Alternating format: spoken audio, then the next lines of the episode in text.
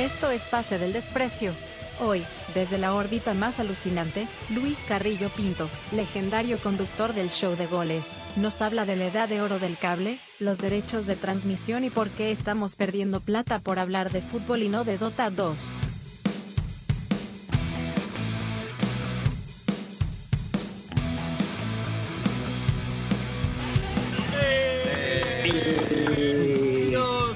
Edición más de Pasa del Desprecio gracias a Radio Deport. Hoy un programa eh, que creo que va a generar mucha expectativa, eh, ahora que lo hemos presentado en nuestras redes, porque tenemos a un invitado que anda muy activo hoy en Twitter y que además lo recordamos mucho de una época muy linda de la televisión.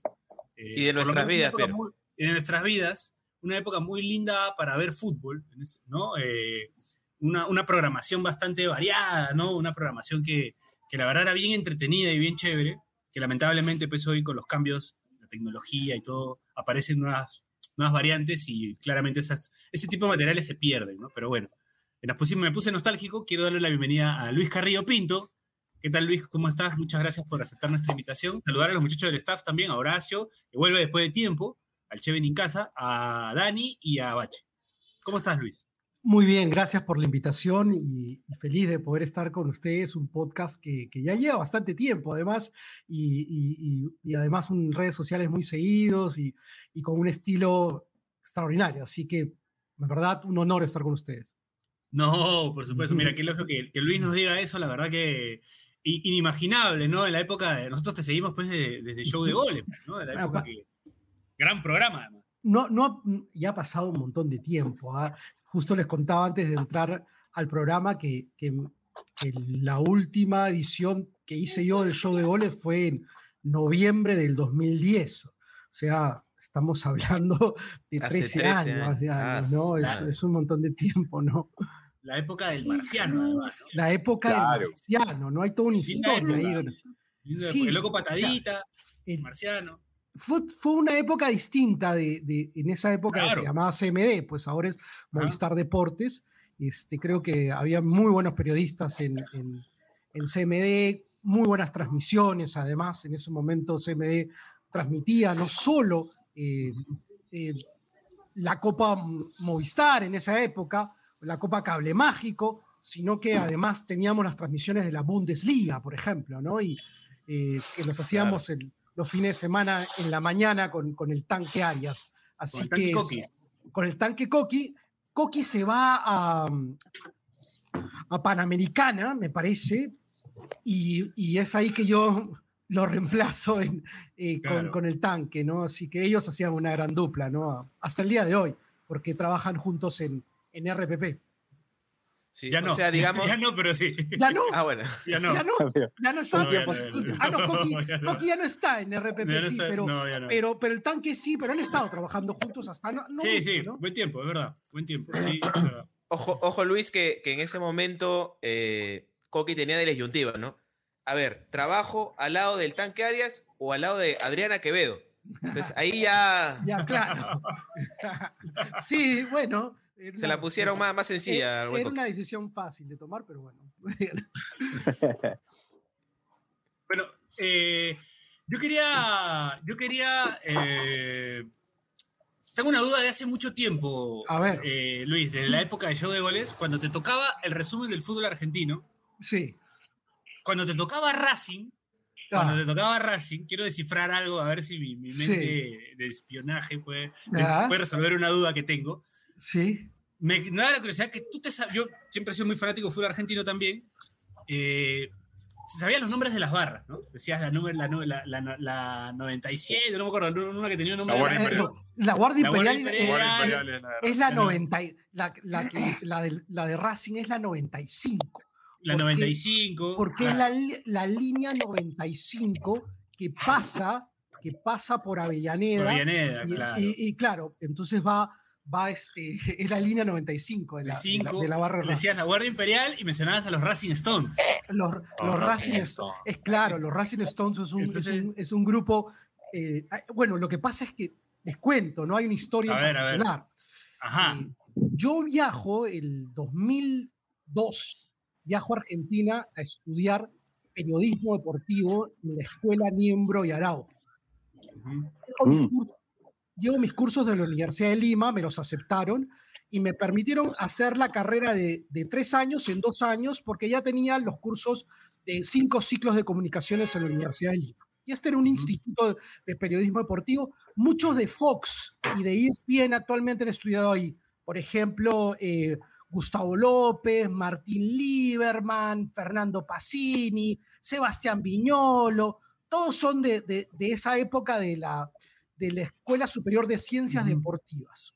Uh -huh. Entonces me voy, me voy a Argentina y yo ya, eh, por ser hincha del Muni, este, además me gustaba mucho Racing. Y justo Racing había sido campeón okay. el 2001. ¿no? Con, uh -huh. con Mostaza Merlo. Uh, y, y, llego a, a, Buenos Aires y el secretario, o sea, el, el, el secretario del, de la escuela, era fanático de Racing. Y un compañero mío, además de, de clases, uno de mis primeros eh, amigos que hice, eh, Alejandro Acosta se llama, si están escuchando seguramente, se va a acordar, y de que yo lo que le dije, una de las cosas primeras cosas que le dije es que quiero ir a la cancha, quiero ir al estadio. Y fuimos a ver a Racing a la Guardia Imperial. Entonces, la verdad, estar en el cilindro de Avellaneda, en la, en la hinchada de Racing, es una cosa de locos, ¿no? O sea, ahí sientes la pasión del fútbol en su máximo nivel, ¿no? Porque la hinchada de Racing es, es reconocida a nivel mundial, mundial ¿ah? por ser una de las más apasionadas y las más bullangueras y donde se vive una fiesta espectacular. Y bueno, pues ahí me aprendí todos los, los nombres de, la, de las de Racing, pero, pero además de, lo, de, de, las otras hinchadas también, ¿no? Aparte en Argentina en ese momento, disculpen que me alargue un poco, no sé si se acuerdan que había, que había un programa de barras que se llamaba El Aguante que lo conducía. Programón. Martín programón, Soto, sí, programón, programón, programón, En, en TIC era, ¿no? En TIC era. De los mejores claro. programas de fútbol de, de, la vida. Sí, sí, sí. La de vida, la vida. De la ¿no? historia de la vida. Sí, o sea, y entonces, aparte, había el duelo de hinchadas, y, y, y, y claro, pues este, en el fútbol argentino, eh, la pasión con la que se vive, no sé si se acuerdan, cómo empezaban esos clips de cine de fútbol de primera. De primera, ¿no? Entonces, espectacular. El, el espectacular. Otro de la historia. Ese también, el otro, ¿no? Espectacular. Y, espectacular. Y, una, y, hubo una época que estaba, o sea, el, el, clásico era Macaya Márquez con, con Marcelo Araujo, los presentadores. Y hay un momento que sale Marcelo Araujo y entra también Fernando Pacini, la introducción le hacía Juan Pablo Varsky. Fue la última, las, las últimas épocas de fútbol de primera, o sea, Siempre fútbol de primera fue un clásico y, y, olvídate, desde que Franco Navarro estaba en Independiente, ¿no? ¿No? Claro. ¿Quién, ¿Quién la en Independiente? Y aparecía Franco Muy Navarro, ya lo, tenían, ya lo tenían grabado, ¿no? Y decía, la muevo yo, Franco Navarro. O sea, claro, la muevo yo. ¿no? Sí, sí, la muevo yo. O sea, oh, ya claro. lo tenían grabado previamente, ¿no? Entonces, cosas que el fútbol argentino tiene realmente que limitan todas las hinchadas de, de, Latinoamérica y del mundo, y en cuanto al periodismo deportivo, creo que son una referencia a nivel mundial. ¿no? Sí, eh, totalmente. Luis, Pero bueno, un toque, Dani, solamente resolvió, mi, solamente resolvió, sí, sí. resolvió mi duda de que era hincha de Racing, nada más. Yo, yo estaba seguro que era hincha de Racing porque se sabía los nombres de las La academia, la academia. Yo, eh, Luis, justo hablabas de, de eh, comentaste que eres hincha de Muni, el tema de los estudios, eh, hablaste de, del hinchaje y, y, yo siempre te quise preguntar porque eh, incluso recuerdo haberte pues siempre te veía en el show de goles, pero recuerdo que antes del show de goles alguna vez recuerdo haberte visto, no sé si en CMD o en el 4, en una especie de reportaje donde tú hablabas de tu hinchaje del Muni y contabas que en una ocasión no vas a un examen, creo, de admisión de algo por ir a la cancha a, a Muni. ¿Puedes contar un poco de eso? Si es si es verdad lo que yo recuerdo, por ahí lo aluciné, no sé. Pero Efecto Mandela. Efecto idea, Mandela. Ajá, siempre tenía esta idea de la primera vez que vi a Luis Carrillo Pinto en la televisión. No, lo que pasa es que ya se sale un poco lo bromista también, este, sin, que, sin que dé mucha risa, tampoco no estoy diciendo eso, sino que me preguntan y, y yo les digo, yo les digo, este, lo que pasa es que para reflejar qué tan hincha del Muni era que los domingos o, o, o cuando o cuando mi mamá me servía este, tallarines, le pedía que me ponga la salsa como una franja, la salsa roja. Y, después, después le dije, creo que te acuerdas de eso, y lo dije, incluso le dije, este, yo no quería ir a la universidad. Y me dicen, ¿por qué? Yo le digo, porque me quería quedar siempre en la academia. Entonces, era por, Ahí funcionó el efecto Mandela. Yo me acordaba que de Carrillo Pinto no había un examen de admisión por ir a la cancha. yo le digo, yo no, por joder nomás, ¿no? Entonces, por ahí, ¿no?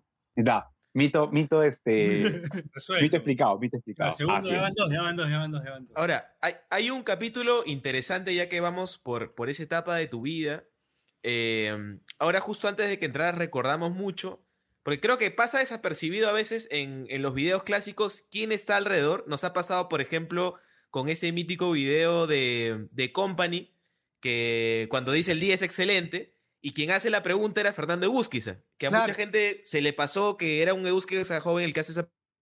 Y en tu caso, hay un video en el bus de Cienciano, cuando empatan la ida en River. Buena y quien hace la pregunta eres tú. Sí. Y estabas muy joven y es, y es incluso, me parece, antes de que tú seas eh, recurrente en CMD en esa época. Sino que creo que en esa época vivías en Argentina, ¿no? ¿Cómo, cómo fue esa experiencia? Justo, o sea, yo tengo la. Hay que tener a veces eh, eh, buena suerte en la vida y, y, ahí me tocó específicamente que Cienciano jugó con River la final de la Copa Sudamericana y justamente yo estaba terminando de estudiar en Argentina. O sea, hay que tener buena suerte para eso también, ¿no? Y, y, Gustavo, que es amigo mío, Gustavo Arnechea, e, En, ese momento era director de, de, de, CMD, este, me llama y me dice, Luis, mira, quiero que te encargues, quiero que te encargues eh, de toda la coordinación allá, porque tengo, quiero que vayas al estadio de River, te voy a mandar la lista de los periodistas que van a viajar de CMD. Ya, mira, tienes una cámara, puedes mandarnos unas notas, yo me iba al aeropuerto, para, porque en ese momento no es que había Google Drive o que, el o que no es lo que, me iba al aeropuerto con un cassette. Hace 20 años. Hace 20 años, iba con un cassette esperaba el vuelo que regresaba a Lima, que era más o menos a las 8 de la mañana, con lo cual yo tenía que salir de mi casa tipo 6 de la mañana y esperaba la cola, esperaba la cola de los pasajeros que, se, iban, que iban a Lima, y en ese momento creo que estaba Aerocontinente a esa hora, yo iba con el cassette y me acercaba con algún pata que lo vea futbolero y con cara de buena gente, tenía que tener esa combinación, decía, mira, hermano, este cassette tiene entrevistas a los jugadores de River este, hablando del partido concienciano. Por favor, puedes llevar este cassette a Lima y llegando a Lima te van a llamar para que lo vayan a recoger. Y así enviaba el material. Entonces, enviaba, así lo han hecho muchos en esa época. Y, cuando llega Gustavo le consigue un departamento, o sea, dice, yo llegué a Lima para poder trabajar en Lima, obviamente tenía que dejar la cancha lista, ¿no? Y aparte que éramos amigos, ¿no? Yo le digo, Gustavo, yo me encargo de todo, se consiguió todo. Y el día del partido, mira, el día del partido, me dice, no, un día antes me dice Gustavo, Luis, este, ¿tienes tu terno, todo? Yo le digo, sí, Gustavo, yo tengo todo acá. Ya prepárate porque puede ser que mañana estés en el partido. Y yo le digo, yo nunca había, yo solo había hecho una transmisión deportiva, eh, eh, las prácticas que hacíamos, estudiando, que, que sí estaba bastante, bastante, ya habíamos hecho bastantes prácticas porque de eso se trata una escuela de periodismo deportivo, más aún la escuela de superiores ciencias deportivas, la, la de Niembro Rojo, full transmisiones deportivas, pero los había hecho, pues, teníamos una radio donde las que se hacían prácticas y además las que hacíamos en la escuela. Yo le digo, yo estoy listo, le digo, eh, Gustavo, sería increíble. Bueno, prepárate nada más, a ver, ten todas tus cosas. Y el día del partido, Gustavo me dice, eh, Luis, he pedido un micrófono adicional para ti, haces cancha planta baja. E hice planta baja del partido. Fue el primer partido que hice de una transmisión. Fue la final de la Copa Sudamericana, River 3, Cienciano 3. Y luego del partido es que, es que estoy en el, en el, en el, bus de Cienciano. En el bus. En el bus de haciendo las entrevistas. O sea, ya me, como ya estaba ahí con los jugadores, ya, ya el floro de frente. local y además que, que ahí la localidad es pesada. Entonces, la localidad pesada. ahí...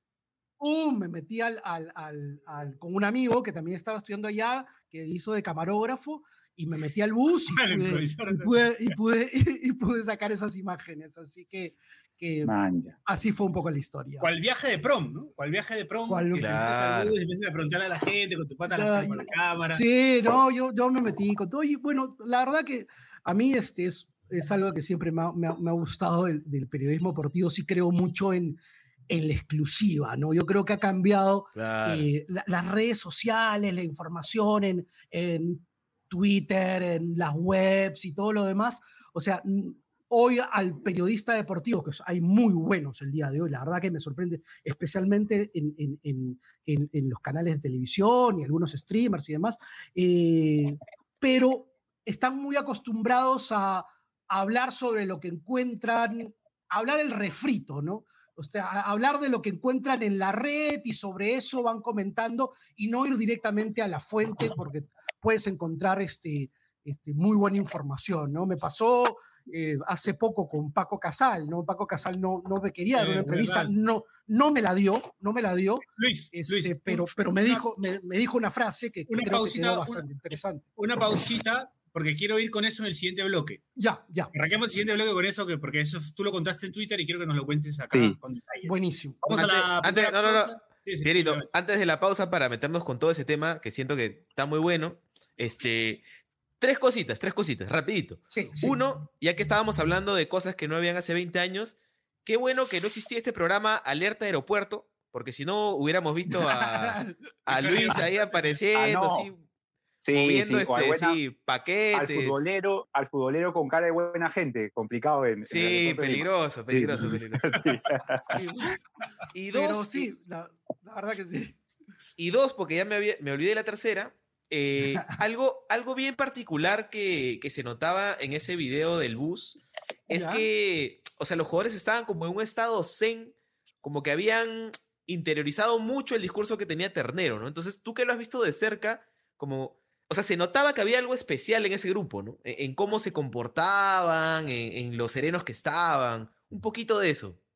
Estaban, o sea, aparte de, de, de porque imagínate la emoción, eh, la ansiedad que se había calmado, este, la ilusión de poder ganar la Copa Sudamericana, o sea, todo lo que se vivía en ese momento, tú veías a, los jugadores súper tranquilos, enfocados, algunos como que estaban orando de repente, o sea, habían, eran muchas sensaciones que, que, que, las estaban acumulando y, y, los, que, los que hablaron este, realmente lo, hicieron con, con, con, mucha emoción, y, pero con la tranquilidad de saber que todavía faltaban 90 minutos. ¿no? Yo creo que lo de Freddy Ternero en el vestuario este, fue vital, ¿no? O sea, es un, un, tipo que sabía manejar muy bien los grupos, ¿no? Y lo demostró en Cienciano pues con, con la Copa Sudamericana y luego la Recopa Sudamericana. Bueno, este, antes de cerrar, Horacio, puedes hablar, ¿ah? Vamos a la, la, primera pausa del programa y regresamos con más Pase del Desprecio gracias a Radio Deport.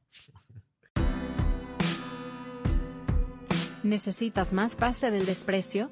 Únete a nuestra comunidad de Discord. Busca el link en nuestro perfil de Twitter y comete ese error en tu vida.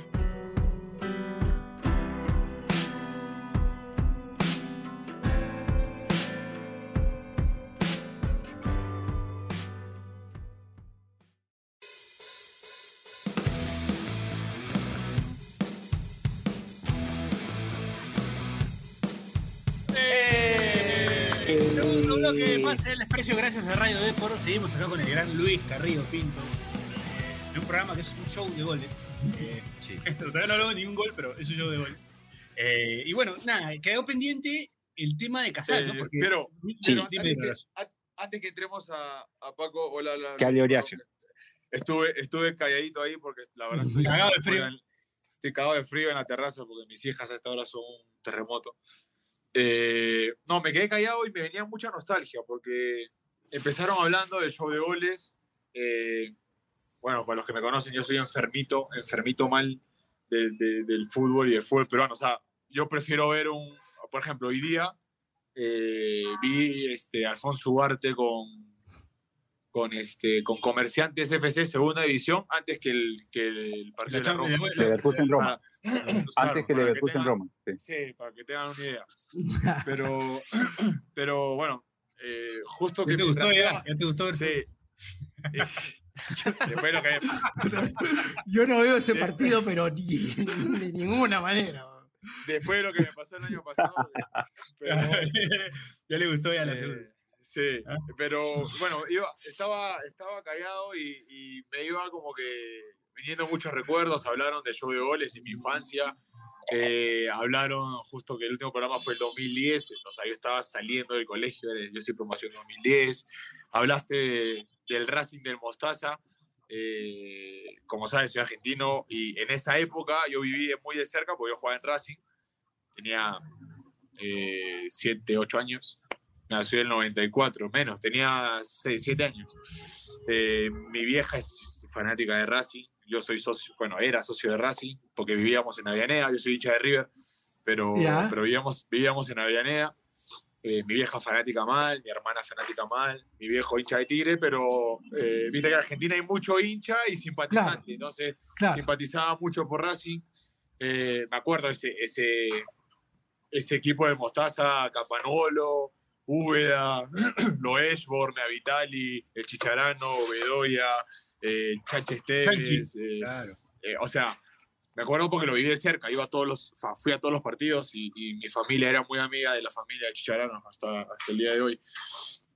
Después hablaste de, eh, ah, de, de, Cienciano y justo yo no lo viví de cerca porque eso fue en el 2003.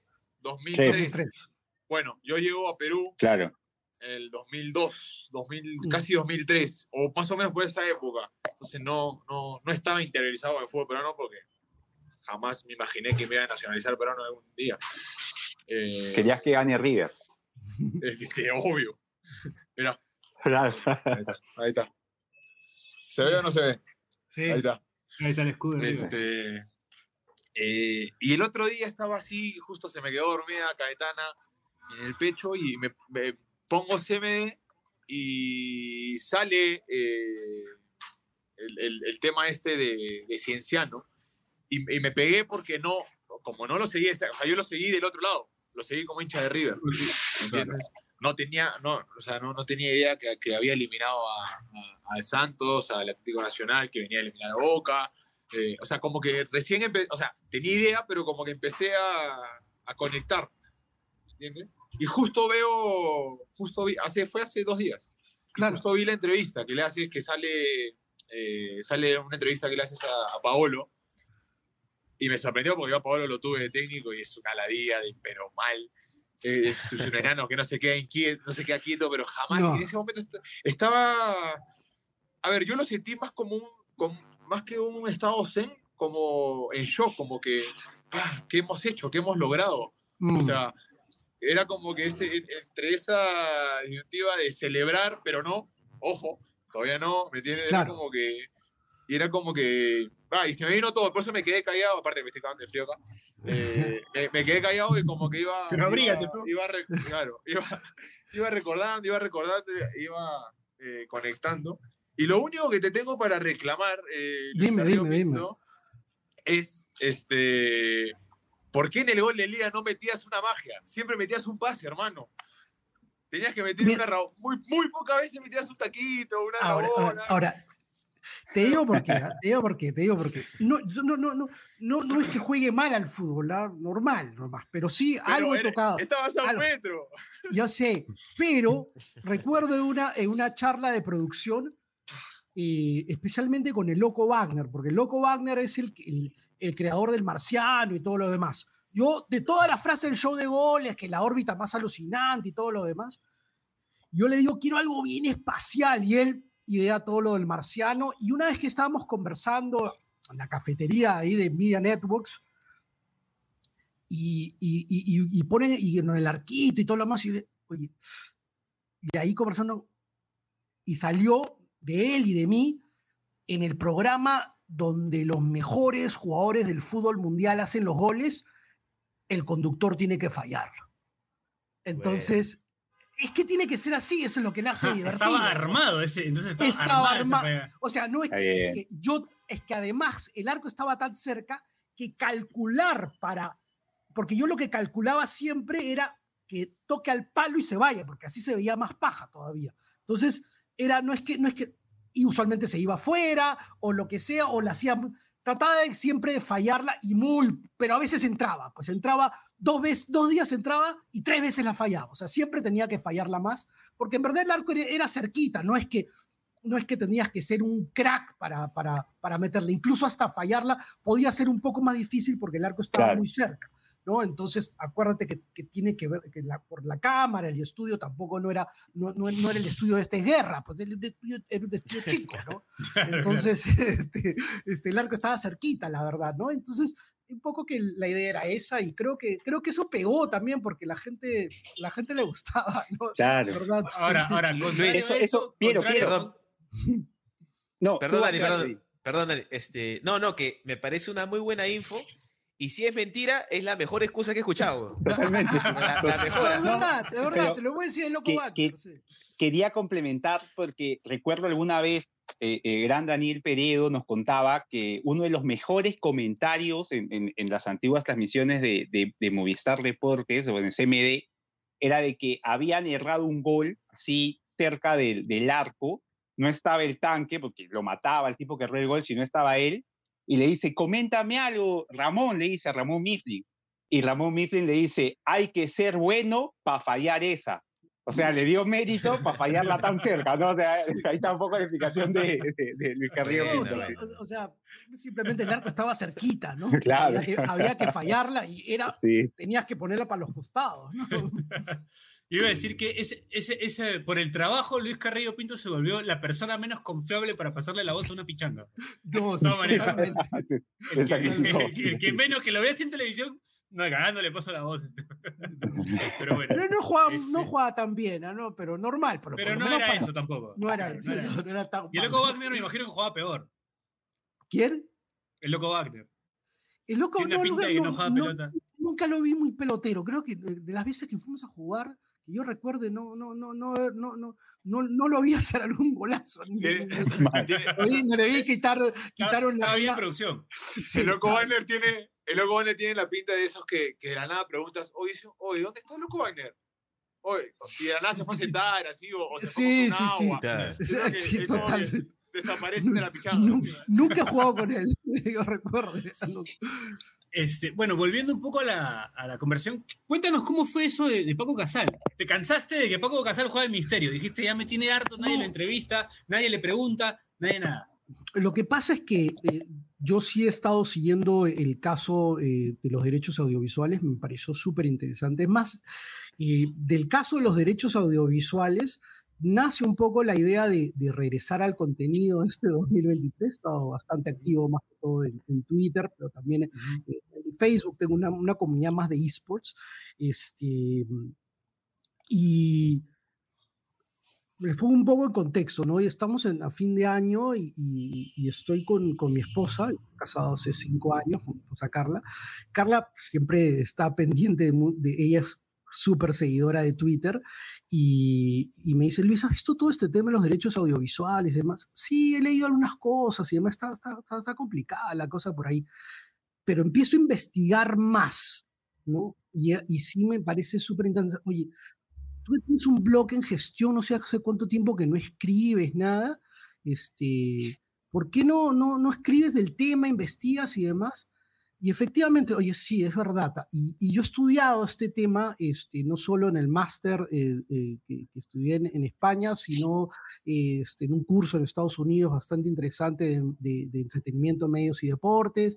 Entonces sí conozco el tema de derechos audiovisuales. Además, he gestionado derechos audiovisuales de Copa Davis, de, de esports también, uno de los principales contenidos en Latinoamérica, que es el Dota Pro Circuit. He visto contratos de derechos audiovisuales. O sea, por lo menos en teoría y en la práctica, pues este, ah, he trabajado en un canal de televisión, o sea, algo conozco del tema, ¿no? Y, y empecé a investigar más ya periodísticamente para armar un, primer artículo y, lo hice, ¿no? Este, que fue, que, lo publiqué en gestión y que era eh, eh, la estrategia de la Federación Peruana de Fútbol para tener control total de los derechos audiovisuales y la única salida que tiene Golpe. Entonces fue el primer artículo. Y a raíz de eso ya empecé a investigar el tema y lo he estado siguiendo en otro artículo después, que fue antes que los clubes, ocho clubes hagan la conferencia de prensa diciendo que no iban a jugar el torneo de apertura, que no iban a jugar la Liga 1, y he ido haciendo la cobertura y el seguimiento en Twitter. Y algo que era fundamental para mí era entrevistar a Paco Casal y saber qué es lo que va a pasar, cuáles son las acciones que va a tomar, qué, qué, va a pasar con Gol Perú, si van a continuar los contratos el, el 2024 hasta el 2025. O sea, un poco entender cuál va a ser el futuro de CFP, del Consorcio Fútbol Perú, ya sin tener la exclusividad del fútbol, ¿no? Y, en qué iba a terminar todo esto, ¿no? Y me entero que Paco Casal está en Lima, ¿no? Él viene cada cierto tiempo para, para, para ver el tema y sabía que siempre está en el Swiss Hotel. Y empiezo a hablar con uno de los contactos que, está todo el tiempo al costado de Paco Casal cuando viene acá en Lima y le digo, mira, quiero entrevistarlo, le puedo decir que he estado siguiendo el tema, que, lo demás, que no le puedo decir las preguntas previas, pero obviamente ya sí. Que es imparcial. ¿no? que simplemente quiero saber, quiero investigar para escribir un artículo al respecto. Y voy y lo espero y voy y, y, voy al estacionamiento del Hotel, como cualquier hijo de vecino que quiere entrar al hotel, al lobby o lo que sea, que tiene una, una, una, visita o lo que sea, y me le encuentro a Paco Casal en el lobby. Ahí estaba con un grupo, el grupo que siempre está con él, y me lo encuentro a Paco y me acerco. Y le digo, y me dice, mira, Luis, no te voy a dar una entrevista. Y, pude un rato hablar con él, pero off the record, o ni siquiera off the record, ni siquiera podía considerarlo porque no me estaba dando el permiso de publicar eso. Pero yo le digo, dime algo que, que sí pueda publicar. Y me dice, y me, me, da la frase, ¿no? Me dice, me dice la frase que, que, que, dice, lo único que te voy a decir, y que lo entienda bien toda la gente de fútbol, que de UCI salís, pero el cementerio no, porque estás muerto. Y al fútbol peruano lo mataron. ¿no? Entonces esa fue, la, esa fue la, la frase de Paco Casal, que mira, acá, más allá de cuáles sean las posiciones que pueda tener cada uno, hay una realidad, ¿no? Este, para que el fútbol peruano se sostenga por el modelo actual, que más allá de que te mencionen Ves Cable y los otros cable operadores que son pequeños, no sé de dónde, yo no los había escuchado anteriormente, si fuese hoy día por DirecTV, y eso lo puse en Twitter hoy día, necesita 411 mil suscriptores mensualmente que paguen durante 12 meses para juntar los 60 millones de dólares, sin contar ahí de, eh, la producción audiovisual, sin contar la comisión de DirecTV, sin cortar impuestos, sin contar todo eso. O sea que no sé cuántos actualmente tiene DirecTV, ojalá que les vaya bien porque los clubes tienen que vivir de eso, ¿no? No solo el 2023, el 2024 y todo lo que se viene en el fútbol peruano. Así que es una situación bastante compleja la que estamos viviendo respecto a los derechos audiovisuales de la Liga 1. ¿Y cómo ves el tema? Perdón, solo quiero una pregunta. ¿Cómo ves el tema de la app esta de la Liga 1 Max, ¿no? Eh, que bueno, la gente tiene que pagar 60 soles, que es un poco más de lo que se pagaba antes, me parece este, para suscribirse, para ver sus canales, o sea, porque no, lo, no suena algo tan viable hoy que, que alguien tenga que pagar ese monto para poder ver fútbol peruano. Eh, dado que las nuevas generaciones pues están creciendo simpatizando más por equipos de afuera, ¿no? O sea, me parece que por ese tema no es una medida muy inteligente. No sé cómo lo ves tú, Luis. Una, una pregunta, ¿qué está más interesado el centennial, ¿no? El, de 14 a 24 años, la generación Z, en ver el partido 90 minutos o el TikTok en la trinchera norte, el TikTok en Matute, eh, el resumen de tres minutos en YouTube, el streamer hablando de, de lo que dijo Ferrari o de lo que no dijo, o sea, está más interesado en eso. Entonces, si yo voy a pagar por ver fútbol, voy a pagar por ver el mejor fútbol del mundo. Eso lo puedes tener en Star Plus, lo puedes tener también en DirecTV, pero para, para ver la Liga 1 tienes que pagar adicionalmente. Antes lo teníamos en el cable, ¿no? Y lo tenían un millón trescientos mil personas que tenían acceso a la Liga 1, que hoy no tienen la, Liga 1 de manera completa, solo lo tienen con cuatro clubes. Entonces, han empezado de cero en la Federación Peruana de Fútbol. Entonces, Agustín Lozano, el presidente de la Federación Peruana de Fútbol, pues debe estar analizando bien este, lo que ha hecho, ¿no? Y Agustín Lozano, pues, este, tampoco, pues, eh, que yo sepa, pues, no sé, él ha trabajado, pues, en el City Group, con el Manchester City, y no sabía que, había hecho de jóvenes sus prácticas en, la Liga Española, o sea, no, no sabía que era un gran gestor deportivo y de fútbol en especial para tomar estas grandes decisiones, ¿no? Eh, Movistar ha dejado de ser el patrocinador oro de la selección peruana. también, ¿no? Te vi, pues. varios, varios palos. Eh, Coca-Cola ya no es el sponsor de la selección chilena. Mm, están por decidir con la selección argentina. Han decidido patrocinar únicamente los eventos de las organizaciones tipo Conmebol, FIFA, y no estar con selecciones. O sea, otro patrocinador que perdería Perú. O sea, las situaciones complejas en la parte económica, más todo el tema de los derechos audiovisuales. O sea, el tiro le puede salir por la culata. Sí, Luis, eh, yo quería comentarte porque acá hemos abordado el tema no con tu expertise en cuanto a derechos, pero sí en, como usuarios, ¿no? Entonces, algo que hemos comentado en otros episodios es, por ejemplo, ¿no? O sea, y esto escapa un poco a solo el tema del fútbol peruano, sino en, el tema de los derechos en general en la región, que nos pasó el año pasado con la campaña de Melgar, que para seguir la campaña de Melgar tenías que tener tres servicios, o sea, seguir tres servicios distintos, porque la ida la pasaba Star, Luego la otra la pasaba ESPN, pero en ESPN no salía por estar. Creo que en, algún partido lo ha pasado este, Facebook.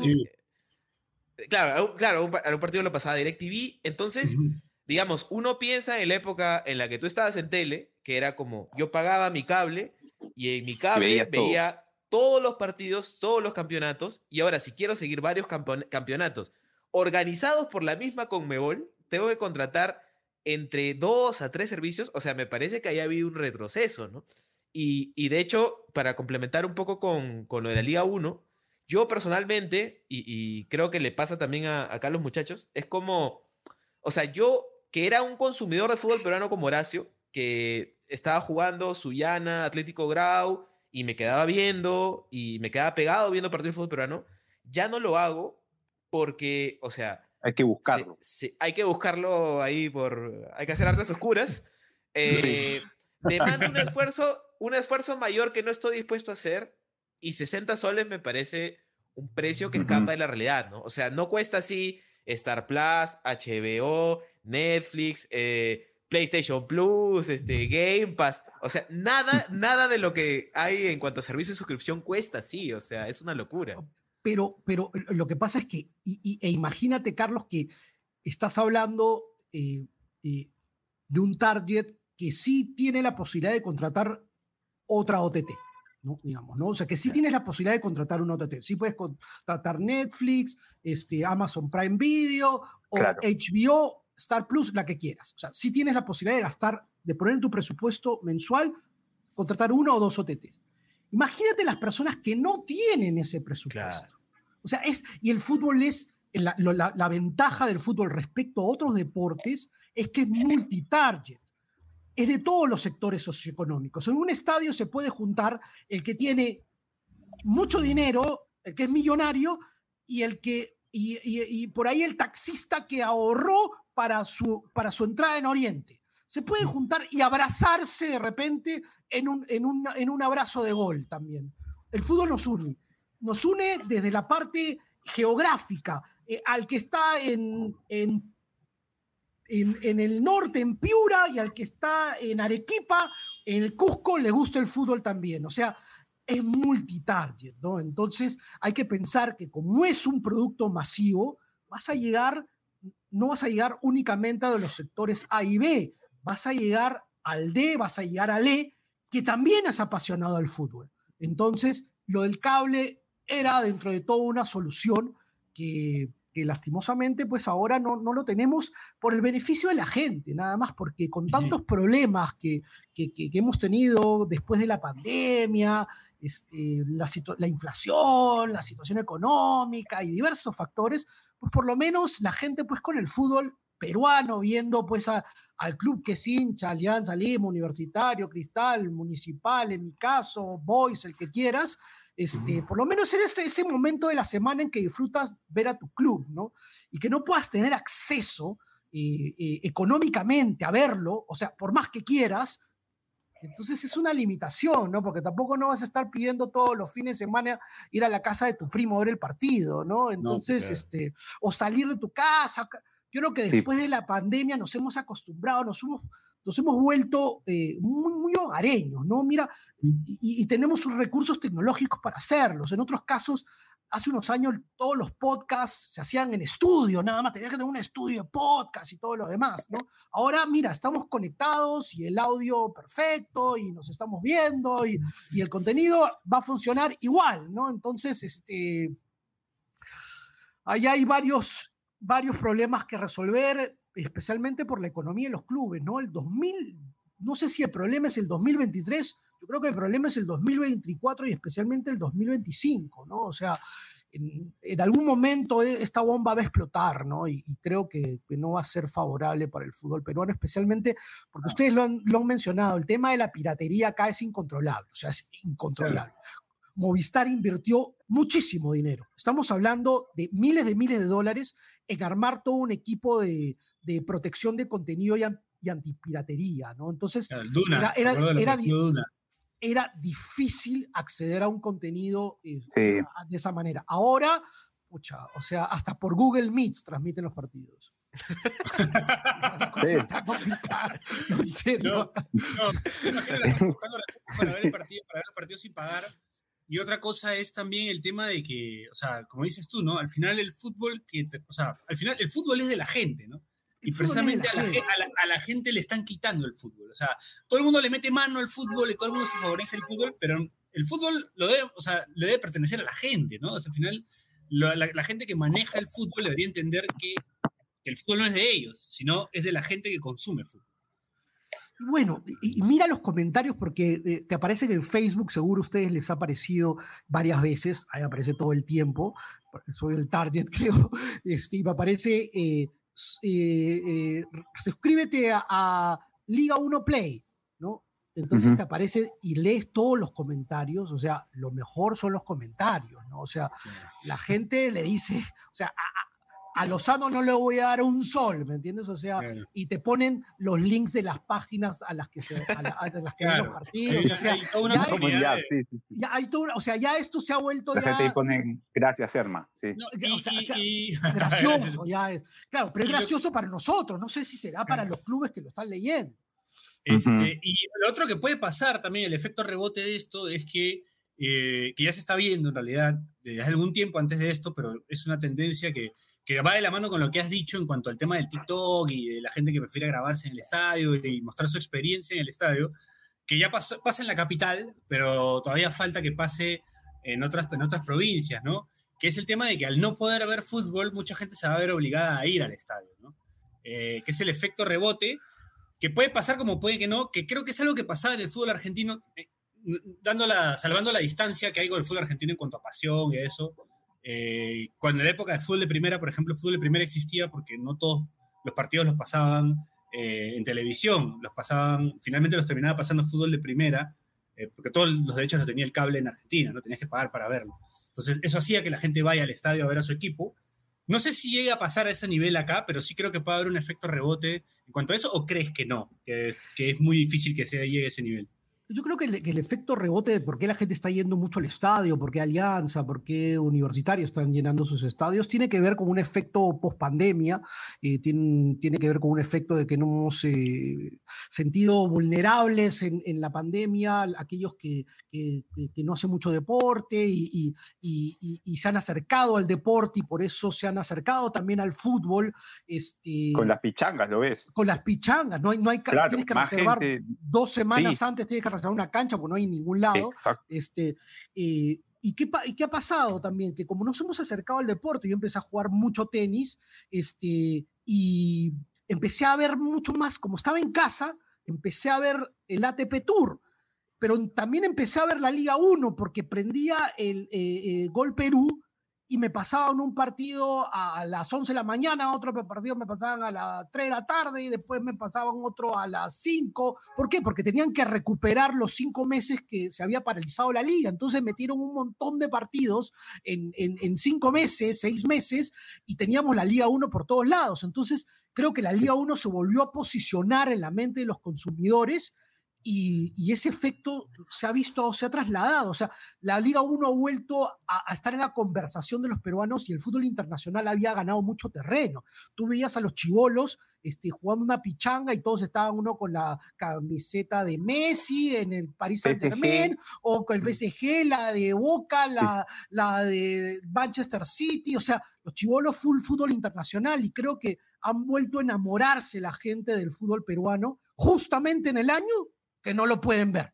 O sea, o que lo pues. pueden ver, pero tienen que pagar a verlo, ¿no? no claro, eso... Las audiencias, yo creo que si la gente está yendo al estadio, las audiencias se hubiesen duplicado, hasta triplicado este 2023 si el contenido hubiese seguido en, en Gol Perú.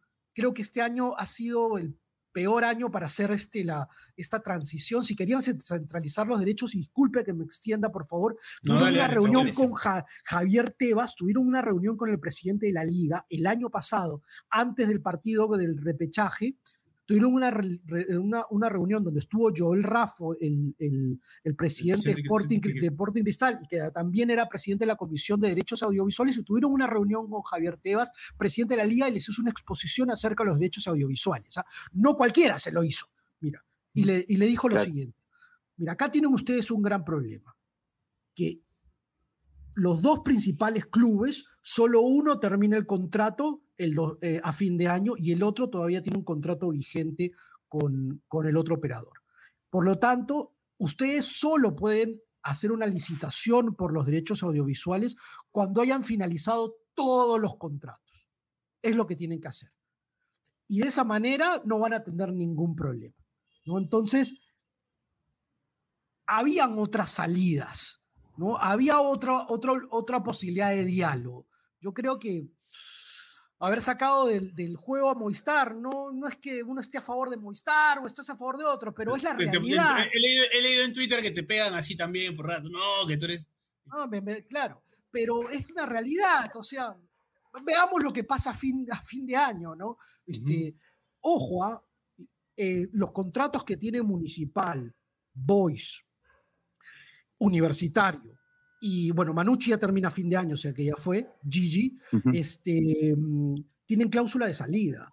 O sea que si, si el Consorcio Fútbol Perú decide el 31 de diciembre no continuar los contratos con Boise Municipal, solo se tendría que quedar con Universitario que tiene adelantadas facturas hasta agosto del 2024. O sea, se podría quedar únicamente con un con, con Universitario. O sea, Imagínense lo que sería eso, o sea, va a responder la Federación Peruana de Fútbol, tiene planificado el presupuesto para pagarle a, estos clubes y tendría que sumar a, Alianza Lima, a Melgar, que ahora está transmitiendo los partidos y no están cobrando por derechos audiovisuales. O sea, acá hay una serie de problemas que han agarrado la basura, la han puesto debajo de la alfombra, pero esa alfombra este, en un momento ya se va a notar el, el, el, el, bache tremendo y, esto, y esto va a ser intransitable, ¿no? Entonces hay que tener mucho cuidado con lo que se viene porque el fútbol peruano depende pues, de, los derechos audiovisuales. Nosotros no transferimos jugadores,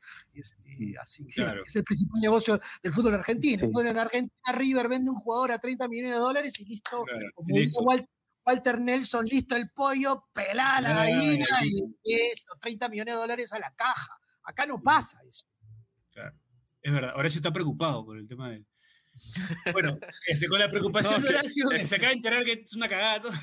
No, no, es que yo, lo, yo lo, lo, seguí de cerca el tema, porque yo estoy, bueno, estoy en Cusco y claro. es uno de los clubes que bueno, viví el, el primer white cover.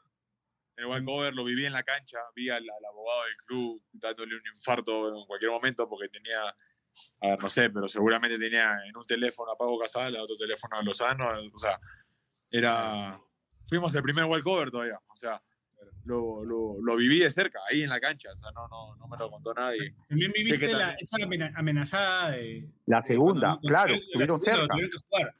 Llego, llego, al, llego, al, club y, y, me mandaron a la segunda de, la nada. Y de ahí, ya mucho o ya. o sea, toda esta cosa las he vivido. Pero bueno, también hay un tema de cláusulas. O sea, yo sé que, a ver, tampoco quiero. Con cuidado, con, cuidado, no, con, cuidado, Sí, porque. Con cuidado. Estás en el club. Pero sé que. Sí, sí. Pero sé que el tema por ahí de Cusco era porque en la cláusula que tenían en, en, el contrato era que cuando ellos ascendían automáticamente le pertenecían al consorcio. Eh, entonces creo que iba más por ahí y obviamente el tema, el tema de dinero y, y, bueno, alguna vez un sabio me dijo que no decía el nombre, dijo, siempre, siempre tienes que estar del lado de los grandes. Cuando hay problemas, únete a los grandes. No sé si pasó esto acá, pero, pero puede ser, o sea, calza justo para la ocasión. Con ese ya es el. También, espérate, y agregarle también de la cagada esta de, de, la Liga 1. Eh, por ejemplo, yo soy uno de los que paga, obviamente, eh, porque o sea, estoy en el mundo. Eh, y me peleo con mi mujer, porque mi, o sea, mi mujer es, este, e, es enfermita de fútbol igual que yo, de la nada, o sea, estoy, puedo estar concentrando y me dio un mensaje y, y sale, ¿qué centro metió Corcleque? Así, de la nada. ¿Me entiendes? O sea, eh, Carolina, Carolina ve mucho fútbol también y pagamos y solo puede ver uno. O sea, ni siquiera es que yo puedo ver en. ah, solo puede ver uno, ¿no? Solo, puede ver uno. O sea, si ella está viendo en la tele, yo no puedo ver en no mi celular. Claro. ¿Me entiendes? Así es la misma cuenta. Ya, te entiendo porque puedes pasar en la cuenta a varios, ¿no? pero puede ser, no sé, una tele, un, un celular. Un celular. Ah, yo, yo, tengo, yo tengo de Star Plus, creo que hasta en el, hasta en el, en el smartwatch, o sea, puede tener en todos lados. en el microondas también tengo, creo, de Star Plus, pero, o sea, como tiene que ser, ¿no? O sea, finalmente vas a hacer esa limitación. O sea, ah, no, lo que pasa es que así vamos a conseguir más usuarios porque así sí tenemos, va a pagar el hermano y va a pagar el papá y, y, el perrito también va a todo, no, no es así, tú pagas por un servicio de hogar, no es un servicio personal. Hacer eso yo siento que envía a la gente a, a las artes oscuras. Claro. Sí, claro. No, hay que, tener un hay que tener un poco de criterio, nada más, o sea, 2 más 2 es 4, o sea, no, no es 5, 2 más 2 es 4, entonces, o sea, es criterio nada más y eso no tienes que estudiar pues, este, un, un, máster en el, en el MIT pues, para, para, para, darte cuenta de eso. bueno, desde la oscuridad de Bache, vamos a la última pausa del programa, porque Bache es lo que busca el arte oscura. Este, vamos, a, vamos a la pausa y ya regresamos con más pase del desprecio, último bloque, ya volvemos. ¿Necesitas más pase del desprecio? Únete a nuestra comunidad de Discord. Busca el link en nuestro perfil de Twitter y comete ese error en tu vida.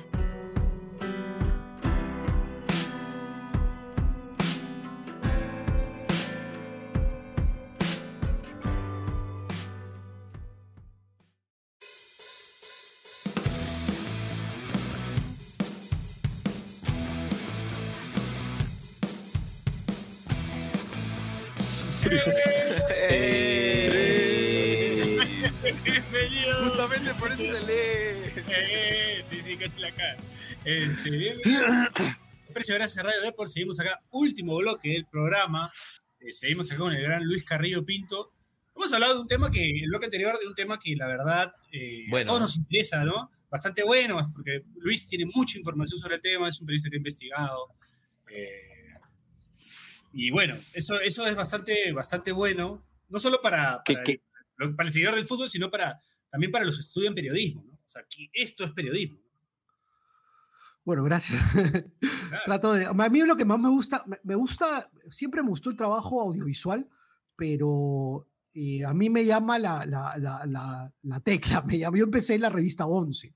¿no? Yo en la redacción estaba Daniel Peredo, o sea, al costado mío se sentaba Daniel, a, a la derecha estaba Nelson Alvarado, este, Fabricio Torre del Águila, que ha sido el, el ha sido director del comercio web. Él era, productor también en, Productor general. Productor general en Latina, en CMD, y ahora está en el 9. Luis, este, puede, puede ser eh, Fabricio Torres del Águila y Nelson Alvarado conducían un programón, no sé si te acuerdas, de Portados, ¿puede ser? Claro, buen, buen. Claro, gran programa, ¿no? Con, Buenísimo. Eh, con, con, Ares Schreiber también.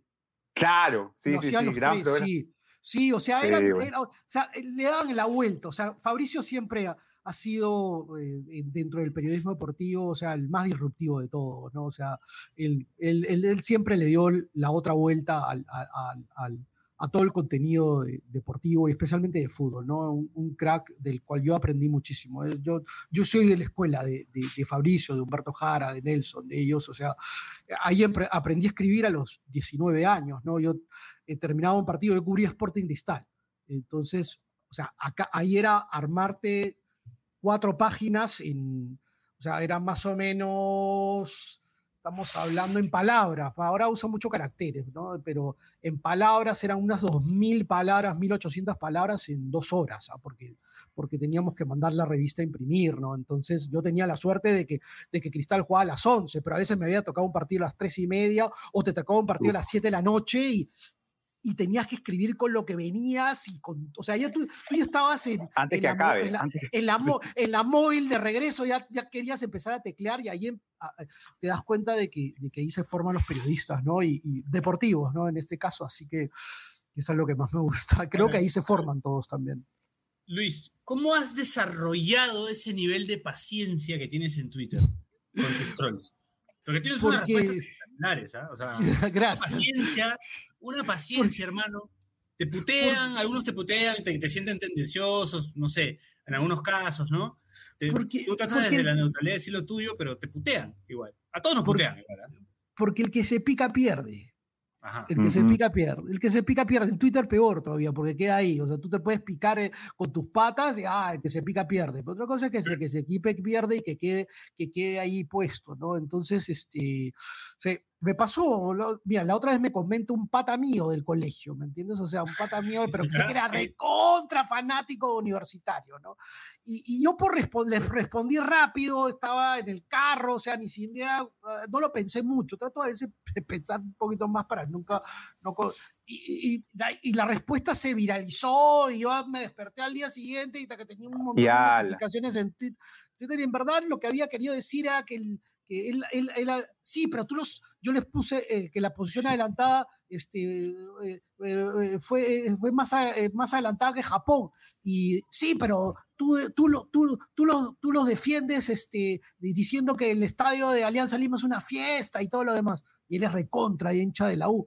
Yo le pongo, mira, bueno, este, sí, pero he dicho eso, seguro tú lo comentas porque eres, porque eres de la U y, y bueno, pues el Monumental, este, eh, le dije, eh, eh, cuando juega la selección a veces es muy grande, o sea, fue un comentario que, que no se lo expliqué bien y la gente lo tomó, los hinchas de la UAL siguiente, ¿por qué lo siguen?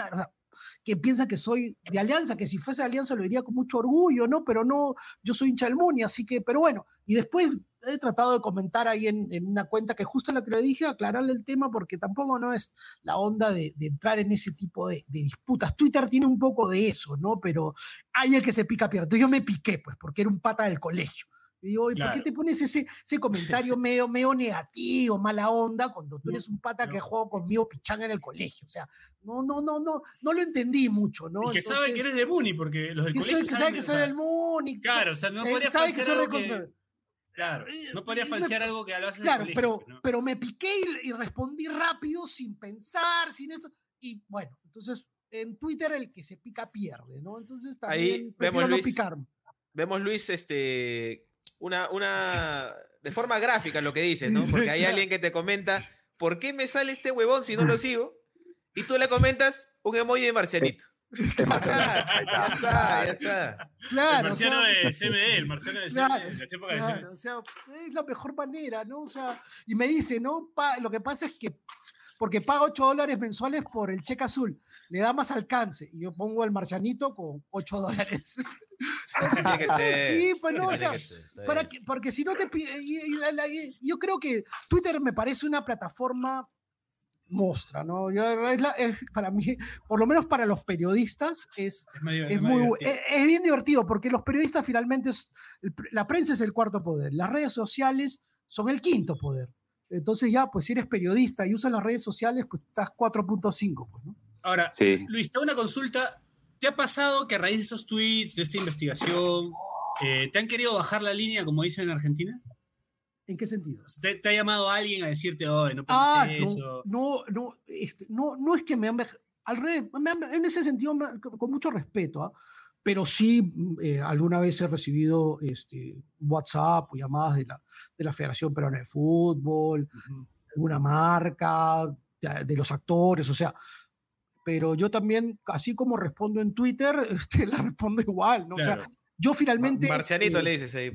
no, lo bueno es que yo trabajo en esports, este, yo trabajo en una compañía de, que produce contenido gaming, entonces finalmente no estoy tan involucrado en el tema de fútbol como estuve en su momento. Y por ese lado este, puedo comentar libremente, así que agradezco la, esa independencia de poder hacer mi contenido tranquilo sin deberle nada a nadie, ¿no? Y, y, creo que al final es algo que la gente valora mucho, ¿no? Que... Por supuesto, O, sea, es como que se nota que, que, tu palo es un poco más desde tu perspectiva y desde la... Tratas de ser de algún lado, desde algún lado neutral, ¿no? O sea, no tirar para... Y no se puede. salvo lo que veas que está mal. Exacto, exacto, exacto, exacto. Muchachos, ¿y, saben qué es lo más gracioso de todo este tema de, de Hugo Alianza Cristal, que se pelean entre ellos para ver quién es el más damnificado? Lo más gracioso de todo es que son los más damnificados somos nosotros, los clubes chicos, que nos, nos roban a mano armada, pero, pero mal, o sea, nos roban a mano armada y ellos se pelean a ver a quién favorecen más sin darse cuenta que contra los que lo favorecen contra nosotros. Y es como que yo, yo, puta, yo, o sea, yo soy todo el mundo sabe que soy hincha la U, pero bueno, cuando, cuando juegas y cuando tu trabajo está de por medio, obviamente te da, te da cólera lo, lo, lo que está pasando, el, pero bueno, yo no respondo tampoco porque he cometido muchos errores de, declarando cuando fui jugador de la U, así que aprendí eso, felizmente aprendí ahora ya, de grande. Pero eso, eso es lo gracioso, o sea, es como que se pelean eh, quién es el más damnificado cuando, cuando es todo lo contrario. O sea, eh, eh, el, el, fútbol peruano está, está resumido en U Alianza Cristal cuando, cuando en verdad no es así, últimamente no están así lo, que lo, que pasa es que los, los clubes, eh, eh, digamos, los que tienen menor hinchada, ¿no? para no decirles eh, clubes chicos, como algunos le pueden decir, los que tienen menor hinchada, que es verdad, este, igual Horacio, yo creo que acá en el fútbol peruano están manejando buenos presupuestos. ¿ah? O sea, yo creo que hay que agradecer bien lo, lo, que se ha vivido en los últimos años en el fútbol peruano, donde los clubes de la Liga 1 tienen la responsabilidad de mantenerse en la Liga 1, porque en la Liga 2 hay una amplia diferencia en sueldos, en la calidad de los partidos y demás. Y los, que no, los clubes que no están en la Liga 1 y descienden a la Liga 2, algunos corren el riesgo de desaparecer, ¿no? Entonces, ¿qué hacen?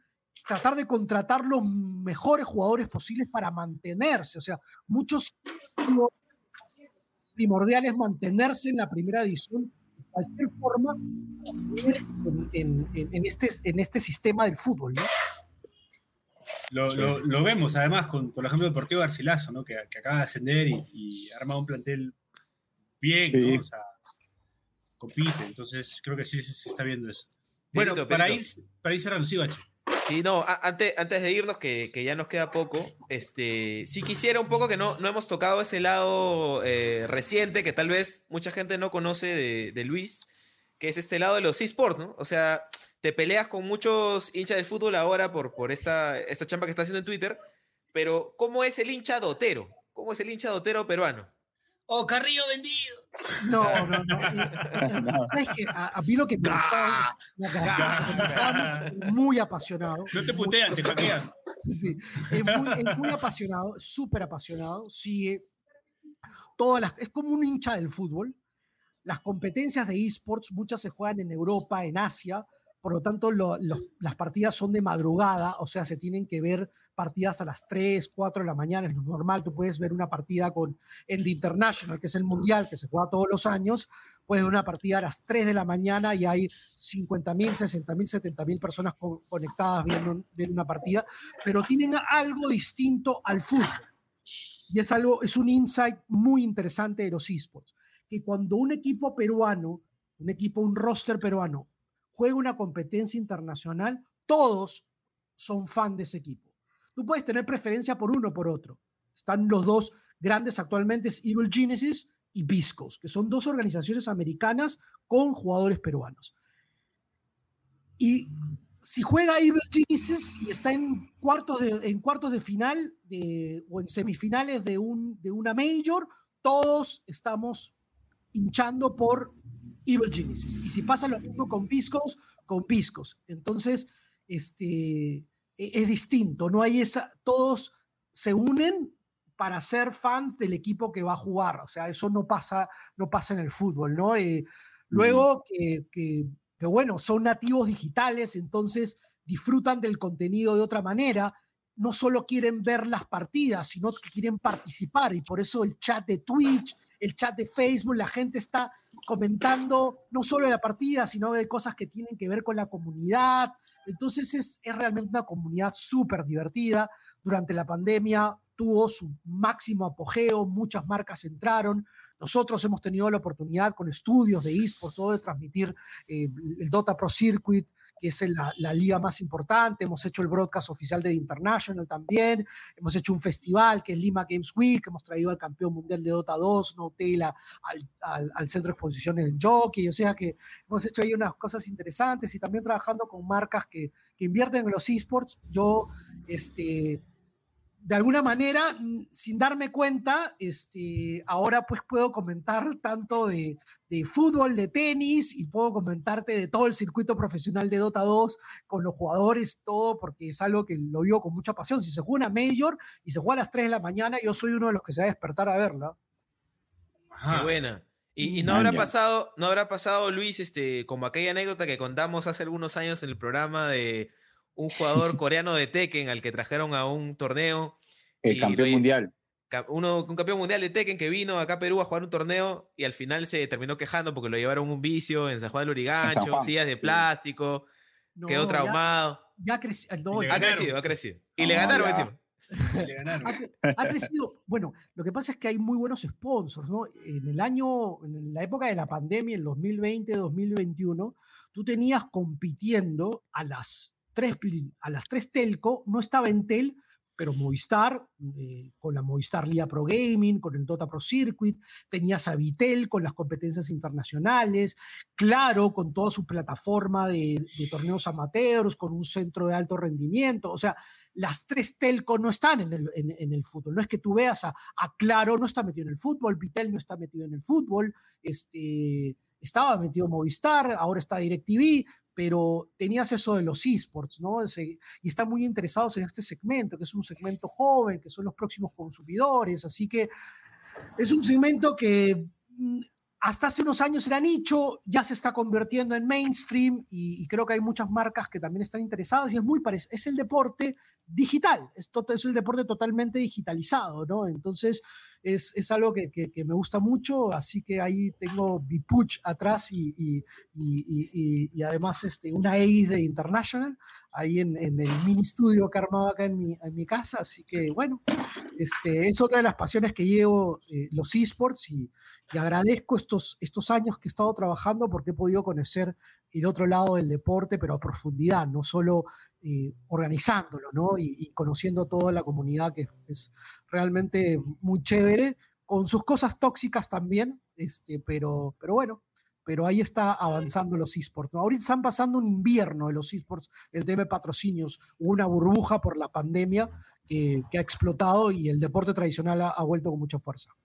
Para, para, cerrar, Bachecito, quiero hacer la consulta, Luis, eh, porque te vi, en algún momento te leí en Twitter comentar que eh, comparabas un poco el tema de las, del uso, por ejemplo, cuando, cuando, cuando la U transmitió su partido por YouTube, ¿no? Compararlo mm. un poco con las transmisiones de, mm. de eSports, ¿no? Este, ¿cómo, ¿Cómo ves el futuro del fútbol peruano a través del mundo eh, digital comparado con lo que ves en eSports? Mira, eh, yo creo que, el, deporte tradicional ha aprendido mucho de los esports. Para muestra un botón, Luis Enrique en la última Copa del Mundo transmitiendo en Twitch. Ah, Twitch es una plataforma de videojuegos. Entonces, ¿y cómo estaba? ¿Y, cómo estaba Luis Enrique? Luis Enrique estaba con, estaba con, su silla gamer, con su micrófono, este, era, un, era, un, era un streamer y un streamer de esports, pero hablando de fútbol.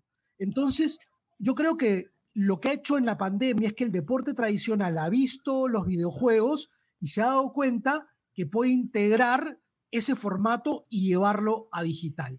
Y ahora estamos viendo varios casos de podcast, de streamers que están apareciendo, bueno, la Kings League es todo un fenómeno también que ha mezclado cosas de los esports con el deporte tradicional. Empezó en Twitch, ahora se va a transmitir en televisión. Sé que DirecTV también lo va a transmitir en Latinoamérica. Entonces, yo creo que, que, el deporte tradicional tiene mucho que aprender de los esports y especialmente esta generación Z que quiere comentar y que quiere ver y que ve el contenido en su celular. ¿no? Entonces, el fútbol es más que todo para verlo en televisión. Por eso, uno de los déficits que tiene este, especialmente la plataforma Liga 1 Play, es que todavía no tiene una app para poder descargarla en la tele. Eso es lo que le falta todavía, solo la puedes ver de una laptop, una PC. Y eso especialmente para los del extranjero, hay gente que le molesta ver desde una laptop. Quiere estar echado en su tele viendo el partido o verlo en el sofá o no quieres conectar el HDMI a la tele. O sea, hay gente que prefiere no hacerse esos rollos. Así que bueno, la opción es DirecTV. Así que bueno, este, y eso, pero eso es solo acá en el Perú, entonces tiene ciertas barreras que, ojalá que las puedan superar por el bien del fútbol peruano. Bueno, eh, ¿algo más que tienen para decir ustedes? No, nada. Ahora sí. Ah, bueno, explicado clarito. Bueno, para, mí es, para mí es ruso lo que hablan. Yo me quedé, yo me quedé en Counter y en Counter. Bueno, pero Counter, Counter, Counter acá hace, hace 11 años, Counter, olvídate, era, era el juego número uno fue superado por, por, Dota 2, por Dota 2 que tiene, que tiene una cerca de base de fans de 2 millones de personas. O sea, en el, en el Cusco hay land center de Dota 2 por todas partes. ¿ah? Sí, o sea, sí, hay, está jugando fútbol. o sea, conozco, conozco el juego, pero no, no tengo ni idea. o sea, no sé. Para y mí son personitas corriendo. Y los casters, y los casters narran igual que en el fútbol. ¿ah? O sea, hay unos casters que son increíbles. o sea, hubo, es impresionante. Eh, Luis, hubo un tema, creo que con el creador de la, de la Kings League, Ibai, se hizo conocido porque transmitió la final del Campeonato Mundial de Tetris. y, lo transmitía como si fuese, o sea, uno escuchaba esa narración y, no, te interesaba, pero te, sentía, te emocionaba, ¿no? O sea, difícil conseguir eso a través de algo que por ahí la gente lo ve. Es que es un juego. Es como cuando pues. a los que les gusta la Fórmula 1. A, mí me, a, mí, a mí me gusta la Fórmula 1, pero me gusta la narración de la Fórmula 1. Entonces, estos argentinos son unos cracks.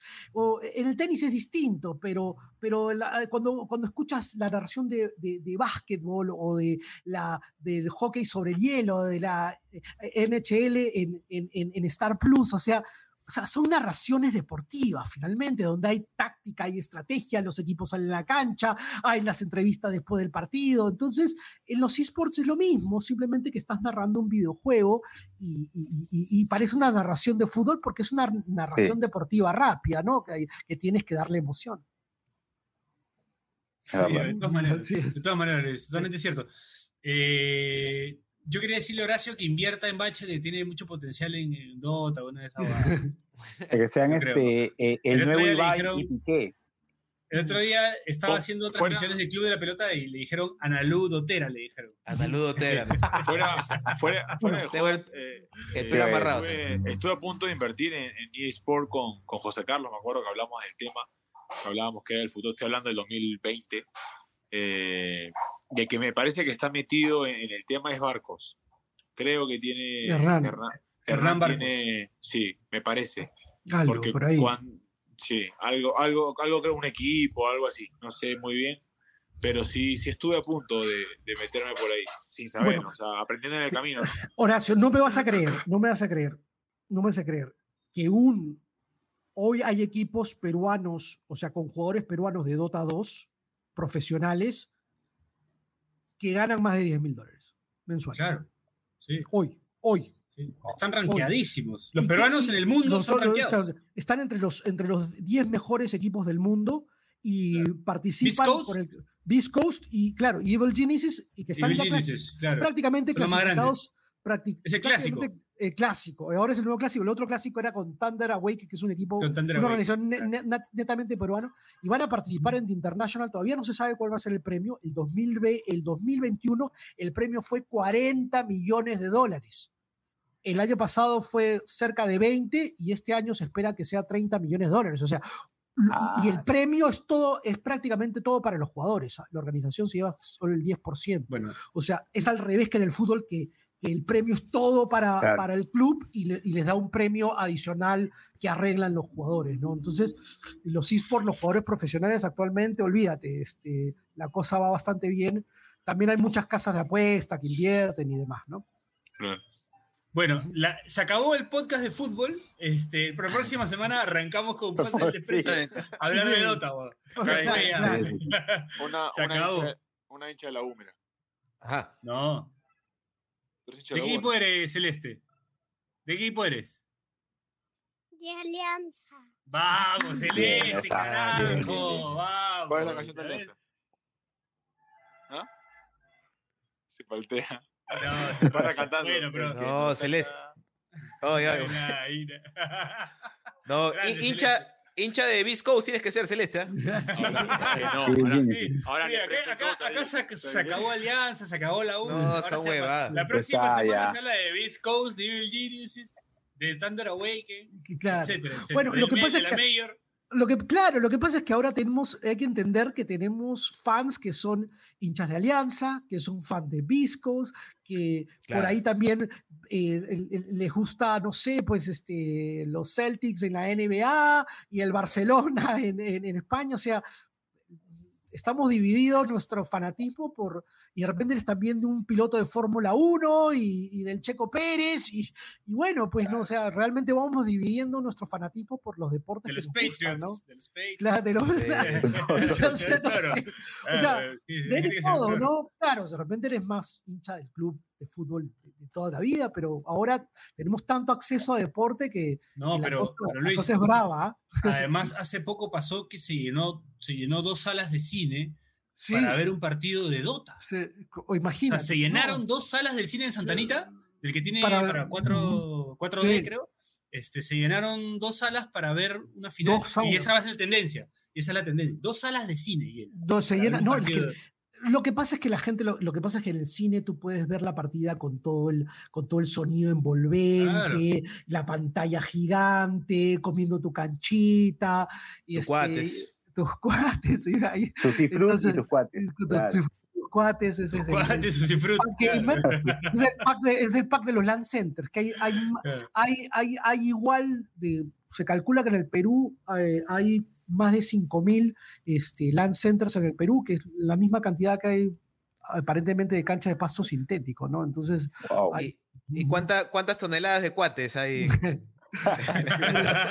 no, pero no solo en los land centers, los chicos juegan 8 o 10 horas seguidas. Y, pueden comer, o sea, les traen el. les traen claro, el menú, su menú ahí. Tienen menú a la máquina. Tienen un masajista, Luis. Tienen una persona que se encarga. Tienen un DT, una persona que, que, que está atrás ahí dirigiendo la partida. Sí, y sí, tienen sí, masajista, gente, o sea, todo, como, como, equipo, como cuerpo técnico, ¿no? O sea, viene el, médico, el masajista y, y los y los masajea porque están ocho horas sentados. Sí, claro. Es real todo eso. Sí, sí, pero en los land centers donde van socialmente, como que vas a una cancha de pasto sintético, tú puedes pedir este, lo que quieras. tu menú. Pides tu menú o, o, lo que quieras, y, hasta platos a la carta y te lo traen. Y tú, tú, estás jugando ahí y, y, estás comiendo de paso, ¿no? sí, claro, sí, claro. se quedan ocho horas. Son búhos, no madrugan para entrenar. Exacto. Bueno, Luis, muchísimas gracias por haber estado hoy con nosotros. La verdad que salió un programón, nos ha dado mucha información, nos ha quedado corto más bien, eh, porque, bueno, hay mucha más información, mucho de qué hablar. La verdad que esta coyuntura del tema de, de los derechos, al menos en este breve tiempo que hemos tenido, nos has ilustrado bastante, nos ha ayudado bastante. Ya entendemos un poco también tu perspectiva, ¿no? Eh, es un poco preocupante también, nos, nos deja un poco preocupados. Horacio se tuvo que ir porque está asustado. se, ha ido, se ha ido a invertir en esports ahorita. Ah, muy bien. sí, ha salido ahorita a uno de esos centros en Cusco a poner plata, a poner plata. Por un land center se ha ido. Ya. Claro, sí. Así que nada, te agradecemos mucho. Te agradecemos mucho, eh, Luis, eh, por, por, por, aceptar la invitación. Y bueno, esperemos volver a tenerte pronto para seguirla, para seguir hablando. Eh, de esports, porque ya fútbol ya fue. no, Así que, me encanta el fútbol. Este, no, voy a dar algo para cerrar, para decirle a la gente.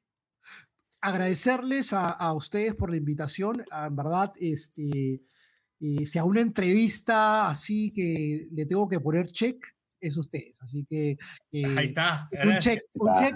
Ah, me entrevistaron en Pase del Desprecio. Significa que algo bien tienes que estar haciendo y, y puede ser algo algo interesante que decir también. Así que los agradezco mucho y, y realmente son súper, súper divertidos, así que, y saben un montón de fútbol, así que gracias por, por la entrevista y, y, bueno, espero que nos veamos pronto. Gracias, Luis. Listo, gracias, Luis. Eh, Dani, para cerrar. No, a comentar algo chiquitito. Hoy, hoy día en Twitter veía que ponían eh, la foto de Julián Álvarez hace siete años viendo a, a Pep dirigiendo en Champions y ahora eh, lo tenía Pep dirigiendo. Yo quiero decir que en el 2008, para Año Nuevo, me veía los 100 mejores goles del año con Luis Carrillo Pito en el show de goles, y 15 años después estoy en una entrevista con, con el gran Luis. Ah, así que yo, yo, también me veía los 100. Yo me veía los 100. Claro, yo también me claro, yo también. aguantar hasta a las 12. Ah, bueno, está, porque aparte eran los, eran los 100 mejores goles de, de, toda, la, de toda la temporada. Sí, to, ¿no? toda la temporada, claro. Luis, pero tu programa en verdad era, era, era, era, era parte de nuestras vidas. O sea, ah, yo el show de goles siempre. O sea, era como. Era, el fútbol de primera. No era más o menos el fútbol de primera peruano. Sí. Claro, aparte en esa época teníamos muchos peruanos jugando afuera también. Y era, era chévere ver esos goles porque por ahí aparecía uno, los goles de Pizarro. El Cóndor. O sea, el Cóndor, sí. La verdad que estaba muy bueno el programa. Sí. Bueno, entonces, entonces les, voy a, les voy a hacer la, la despedida final. La despedida Ahí está, por favor. Nos despedimos con el show de goles. A ver. 3, 2, 1. Nos vemos pronto en Pasa el Desprecio. Ahí está. Ah, qué buena.